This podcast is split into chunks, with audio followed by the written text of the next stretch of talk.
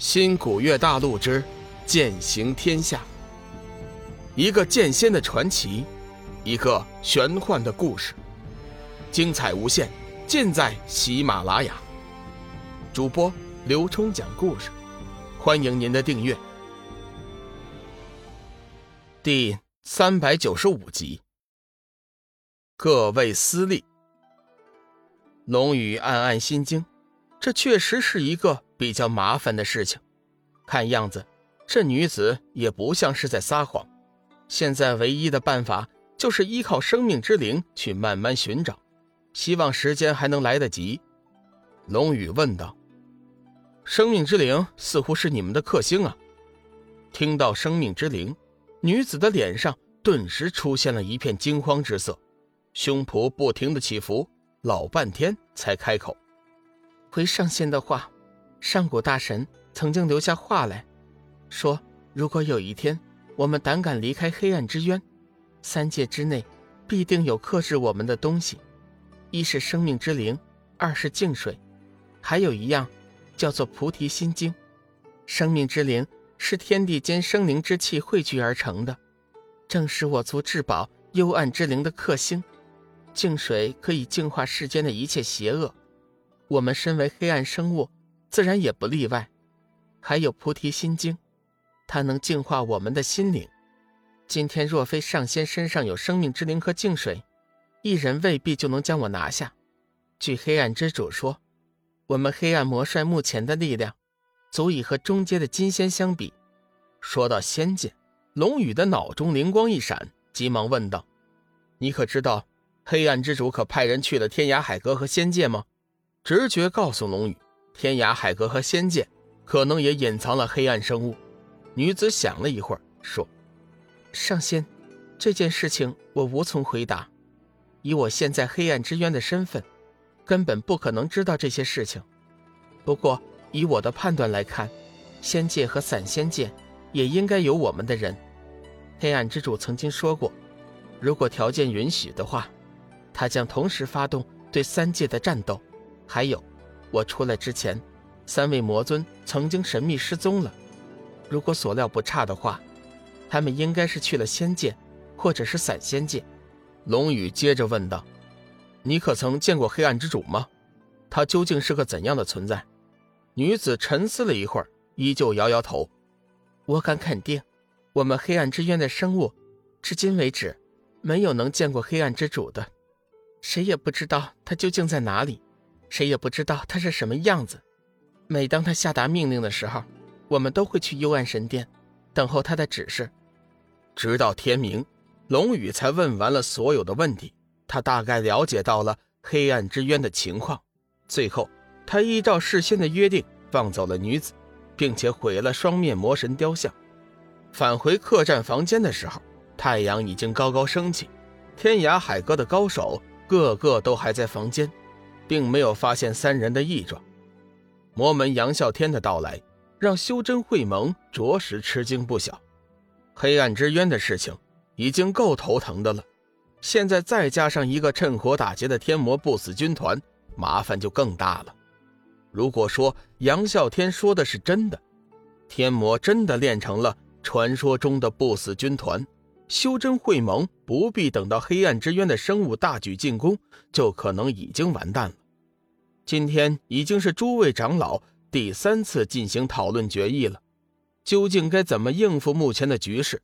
众人一直都拿不出一个好的建议。天山二老看着下面吵成一窝蜂的各派掌教，心中微微叹息，甚至有点后悔加入这个什么修真会盟。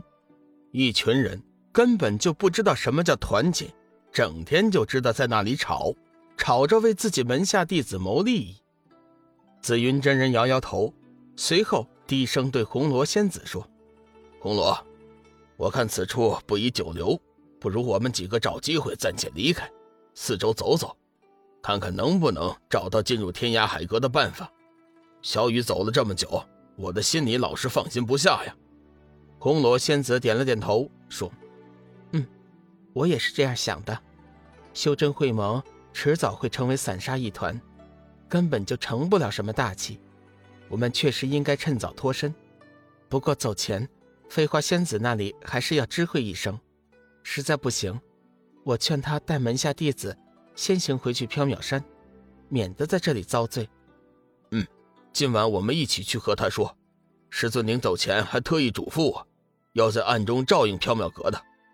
整整一天的讨论，众人依旧拿不出有效可行的方案。就在众人走出大殿，准备各自回去休息的时候，大殿广场上突然飞过一道蓝影。天机子当先喝道：“什么人，居然如此大胆，擅闯会盟圣地？”齐恒看着那道蓝影，脸色顿时大变。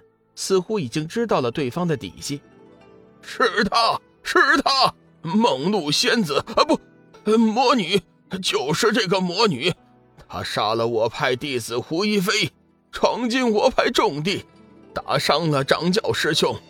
各位同道，各位长老，幸好大家今天都在场，齐恒希望各位能为我派讨回公道，为天下苍生。除了这个无耻的魔女，齐恒很清楚，梦露仙子之所以找到这里，肯定是冲着自己来的，急忙出言挑拨。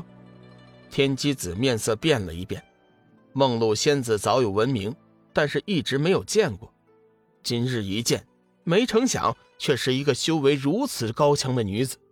就在这瞬间功夫，天机子已经感应到了梦露的修为，绝对不在自己之下。而且此女一身修为正大光明，不可能是齐恒所说的那样。来人可是梦露仙子？天机子并不想和梦露仙子发生什么冲突，面色一变，带着一丝微笑问道。只见来人散去周身蓝色水波，露出了真实面容，一身水蓝色裙子将她婀娜的身形展露无遗，黑亮的秀发随风飞舞，耳朵上。分别缀着一只漂亮晶莹的玉环，右手握着一把蓝色的仙剑，上面冒着丝丝寒气；左手手腕上戴着一个水蓝色的镯子，在夕阳的霞光照射下，发出来灼灼光辉。女子五官十分秀美，尤其是那对黑白分明、又黑又亮的眸子，仔细看去，宛如黑夜中的星辰一般。我来找齐恒。梦露环视了一圈四周人群，最终将目光锁定在了齐恒的身上。人的忍耐总是有限的。梦露上次出手教训了天剑门的掌教，本以为这件事情就算是完了，没想到当时看上去还道貌岸然的齐恒，没过几天摇身一变，也换了副嘴脸，到处散播自己的谣言。梦露离开林海已经是半年多的时间了。他已经了解了这些伪君子，他们别的本事没有，但是颠倒黑白、指鹿为马的本事却是一流。他们能把黑的说成白的，白的说成黑的。梦露知道自己再不理会，任由齐恒这样闹下去，时间一久，假的也就变成真的了，到时候自己的声誉就毁了。当然，就他而言，他并不在乎这些伪君子的看法，但是他怕恩人误会自己。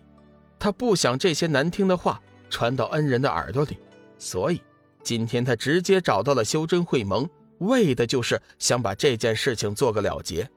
齐恒身体微微一颤，想起他对付楚天南的手段，心中不由得升起一丝寒意，颤声道：“魔女，你你胆子也太大了！